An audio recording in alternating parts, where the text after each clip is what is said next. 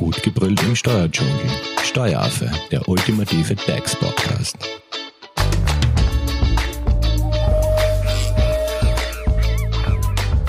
Hallo und herzlich willkommen beim Steueraffen.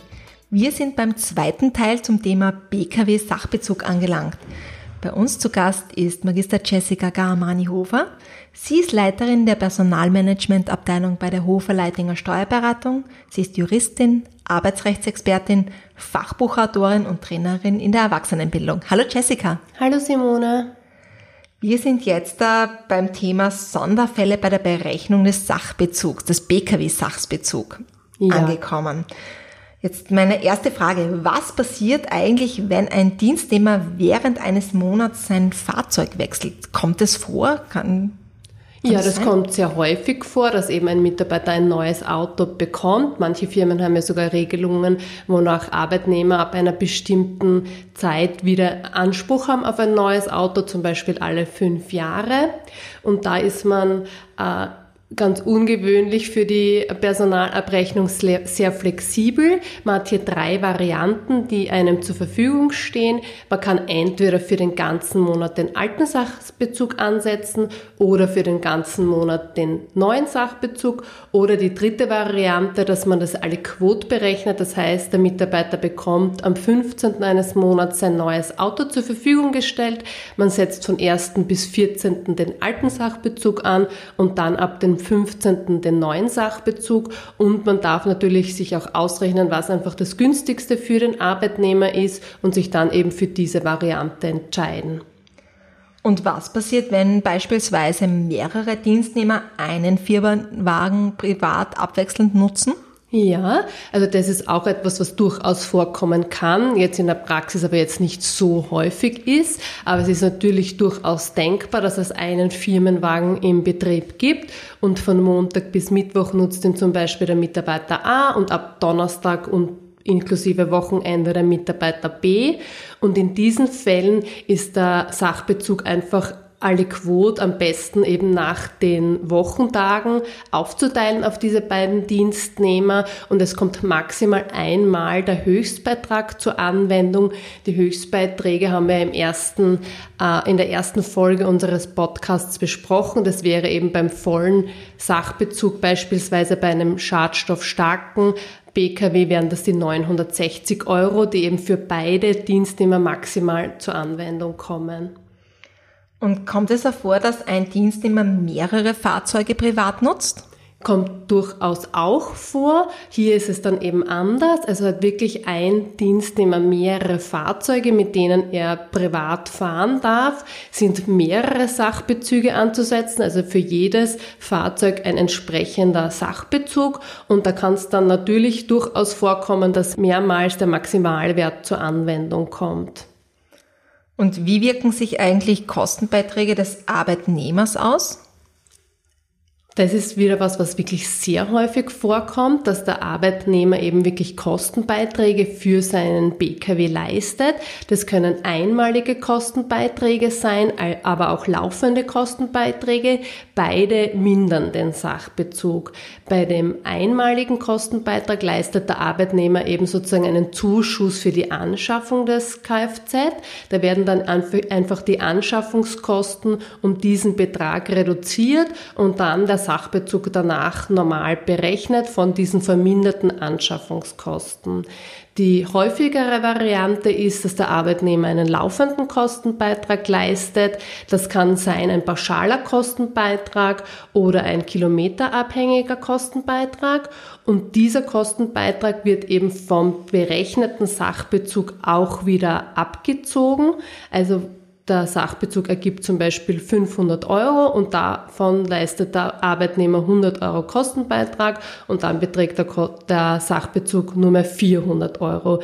Wichtig ist, dass die Sachbezugshöchstgrenze nicht vor dem Kostenbeitrag berücksichtigt werden darf. Also ich darf nicht den Sachbezug ausrechnen, dann die Höchstgrenze mit den 960 Euro anwenden und dann erst den Kostenbeitrag abziehen, sondern ich muss den Kostenbeitrag sozusagen zuerst erst abziehen. Und Kostenbeiträge sind beispielsweise, wenn jetzt ein Arbeitnehmer ein teureres Auto als Firmenwagen gern hätte oder Genau, da kann es zum Beispiel durchaus vorkommen, dass der Arbeitgeber einen bestimmten Betrag für ein Fahrzeug vorgesehen hat. Der Arbeitnehmer sucht sich aber eben ein Fahrzeug aus, das um 10.000 Euro mehr kostet. Dann wird man wahrscheinlich mit dem Arbeitnehmer einen einmaligen Kostenbeitrag vereinbaren, der dann eben die, die Berechnung des Sachbezugs zu Beginn sozusagen beeinflusst. Also man reduziert dann die Anschaffungskosten und diesen einmaligen Kostenbeitrag. Und Thema Sprit ist ja auch immer wesentlich. Äh, kann man das mit dem Arbeitgeber zum Beispiel auch äh, vereinbaren, dass er die laufenden Benzinkosten übernimmt für den Arbeitnehmer? Ja, aus arbeitsrechtlicher Sicht ist es natürlich durchaus möglich, dass man dem, mit dem Arbeitnehmer vereinbart, dass er das Firmenauto eben für private Fahrten auch nutzen darf, aber eben den Benzin selbst zahlen muss. Aus abgabenrechtlicher Sicht ist so eine Vereinbarung allerdings nicht zu empfehlen, weil diese Vereinbarung oder diese Kostenübernahme dann den Sachbezug nicht reduziert. Also übernommene Treibstoffkosten reduzieren den Sachbezug nicht. Und je niedriger der Sachbezug ist, ist er ein Vorteil für den Arbeitgeber und für den Arbeitnehmer. Also bevor man so eine Vereinbarung abschließt, würde ich jedenfalls eben empfehlen, dass man einen pauschalen Kostenbeitrag vereinbart oder einen kilometerabhängigen Kostenbeitrag, weil sich dann eben der Sachbezug reduziert um diesen Betrag. Man sieht ja auch immer Firmenwegen mit einer Werbeaufschrift ähm, herumfahren. Fällt da eigentlich dann auch Sachbezug an oder ist das als reines Werbeauto anzusehen? Ja, ist eine sehr gute Frage, die wir auch immer wieder gestellt bekommen, weil natürlich sowohl Arbeitgeber als auch Arbeitnehmer sehr oft nach Lösungen suchen, wo eben dann kein Sachbezug anzusetzen ist. Aber die Antwort ist hier eben, Leider nein. Also selbst wenn das Auto mit Werbung sozusagen ähm, vollgeklebt ist, hat der Arbeitnehmer ja trotzdem den Vorteil, dass er kein eigenes Auto sich anschaffen muss, wenn er eben dieses privat nutzen darf und der Sachbezug ist trotzdem in der vollen Höhe eben anzusetzen. Kein Sachbezug ist wirklich nur dann anzusetzen, wenn das Auto nicht privat genutzt wird vom Arbeitnehmer. Und gibt es eigentlich auch die Variante, einen Firmen-BKW zu haben ohne Sachbezug? Ja, aber eben auch eben nur dann, wenn eben keine Privatnutzung erfolgt. Das führt insbesondere dann zu Problemen, wenn ein bestimmtes Firmenfahrzeug einem bestimmten Mitarbeiter zugeordnet ist. Also gibt es jetzt einen Fahrzeugpool und es hat kein Mitarbeiter ein zugeordnetes Fahrzeug, stellt es meistens auch bei Prüfungen jetzt kein großes Problem dar, wenn da keine Zuordnung erfolgt, aber hat wirklich ein Mitarbeiter ein zugeordnetes Fahrzeug und wird behauptet, es wird einfach nicht privat genutzt, weil ein privates Fahrzeug vorhanden ist oder auch aus anderen Gründen, dann muss man sich eben einfach bewusst sein, dass man da im Rahmen dann einer Prüfung einfach ein erhöhtes Risiko hat, dass das sehr genau geprüft wird und man entsprechende Beweise eben vorbringen muss, dass eben wirklich keine private Nutzung erfolgt. Es gibt aber durchaus Entscheidungen, wo eben die Behörde einfach den Sachbezug im Rahmen einer Prüfung vorgeschrieben hat, weil sie eben gesagt hat, das ist nicht glaubhaft und entspricht nicht der allgemeinen Lebenserfahrung, dass bei zugeordneten Fahrzeugen eben es keine private Nutzung gibt. Da gibt aber eben auch eine Entscheidung, wo das dann eben vom Verwaltungsgerichtshof wirklich für unrichtig sozusagen beurteilt worden ist weil eben trotzdem Sachverhaltsfeststellungen erfolgen müssen und eben irgendwelche Beweise auch vorgelegt werden müssen, dass eine private Nutzung schon erfolgt ist. Und kann zum Beispiel auch der Arbeitgeber die private Nutzung komplett verbieten? Ja, das kann er natürlich. Das ist nur dann gefährlich, wenn der Arbeitgeber eben die private Nutzung deshalb verbietet, damit eben dann kein Sachbezug angesetzt wird und er in Wirklichkeit damit rechnet oder sich sogar denkt, der Arbeitnehmer nutzt das Fahrzeug zwar privat, aber ich habe es ihm verboten und somit geht es mich sozusagen nichts, nichts an, das funktioniert nicht.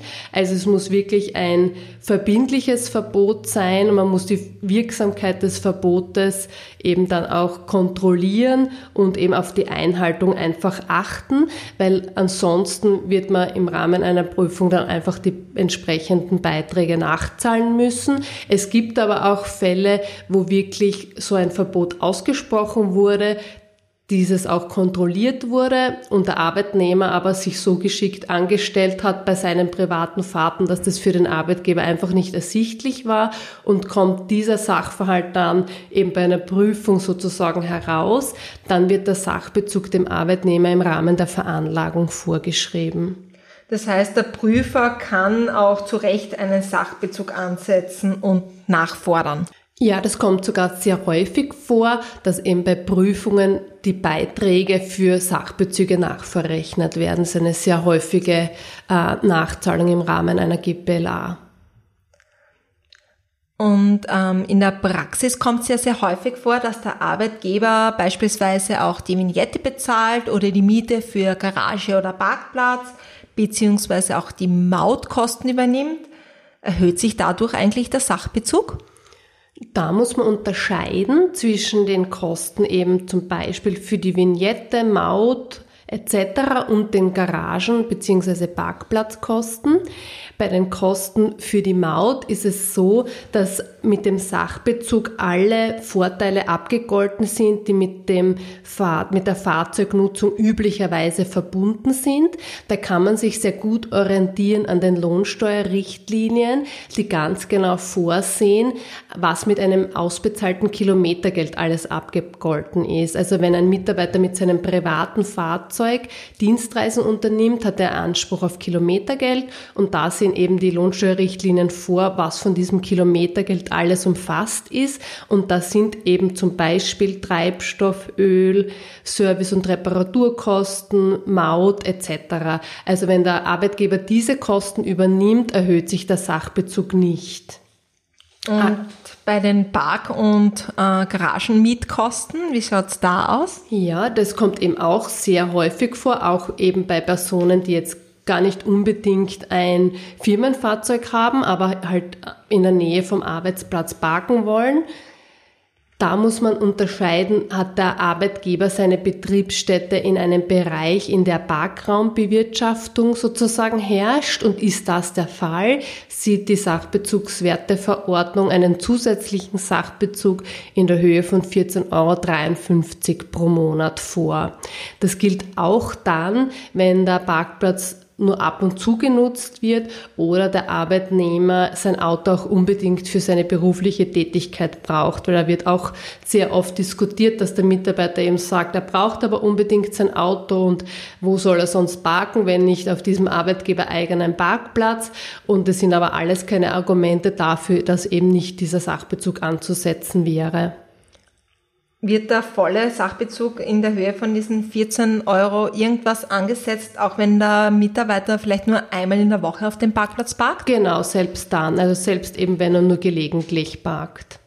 Wird eigentlich der Sachbezug auch alliquotiert, wenn jetzt da die monatliche Privatnutzung nur teilweise möglich ist? Da muss man äh, wieder darauf abstellen, aus welchem Grund das sozusagen erfolgt. Also ist die Alle-Quote-Nutzung ähm, deswegen möglich, weil der Mitarbeiter zum Beispiel krank ist oder auf Urlaub oder ist sie deswegen nur alle möglich, weil er eben ein- oder austritt. Bei Krankheit und Urlaub gilt das sogenannte Alles- oder Nichts-Prinzip. Das heißt, selbst wenn der Mitarbeiter überwiegend krank ist, ist in einem Monat ist trotzdem der volle Sachbezug anzusetzen. Es wäre nur dann kein Sachbezug anzusetzen, wenn er das Auto dann für diesen ganzen Monat sozusagen zurück in den Betrieb stellt und das Auto den ganzen Monat nicht nutzt. Eine Allokatierung ist zulässig, wenn der Mitarbeiter in einem Monat ein- oder austritt. Also dann darf man sehr wohl allokieren. Und wie sieht es eigentlich aus, wenn jetzt das Firmenfahrzeug an den Dienstnehmer verkauft wird? Wenn es verkauft wird zu einem üblichen Preis, den man eben auch an einen Fremden sozusagen verrechnen würde, stellt das keinen Vorteil aus dem Dienstverhältnis dar, wird aber der Mitarbeiter sozusagen begünstigt, also erhält er das Auto zu einem vergünstigten Preis, das auch sehr häufig vorkommt, ist dieser Vorteil aus dem Dienstverhältnis wieder mit einem entsprechenden Sachbezug in der Abrechnung zu berücksichtigen. Und Sachbezug für den Pkw versus Pendlerpauschale bzw. Pendler-Euro, wie sieht da die Regelung im Konkreten aus? Ja, das ist auch äh, relativ neu und sehr wichtig. Da äh, fällt man in der Abrechnung möglicherweise auch relativ leicht sozusagen drüber. Also ein, ein Sachbezug für ein Pkw und eine Pendlerpauschale schließen einander aus. Also beides ist nicht möglich. Dann sage ich herzlichen Dank an dieser Stelle, Jessica, dass du uns da nähere Einblicke in die Welt des BKW-Sachsbezug gegeben hast. Sollten jetzt unsere Hörerinnen und Hörer noch Fragen haben, wie können sie dich kontaktieren? Am besten per E-Mail unter jessica.garamani.hoferleitinger.at.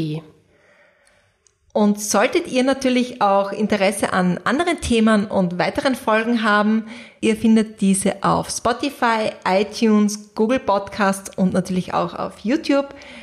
Und es würde uns sehr, sehr freuen, wenn ihr auch den Steueraffen auf unserer Website besucht, also unter www.steueraffe.at. Dann sage ich nochmal Danke, Jessica, dass du da warst. Sehr gerne. Und euch bleibt mir nur zu sagen, einen schönen Tag. Tschüss. Tschüss. Das war Steueraffe. Gut gebrüllt im Steuerdschungel. Jetzt abonnieren auf iTunes, Soundcloud und Spotify. Ihr wollt noch mehr zum Thema Steuern wissen? Dann geht auf www.steueraffe.at.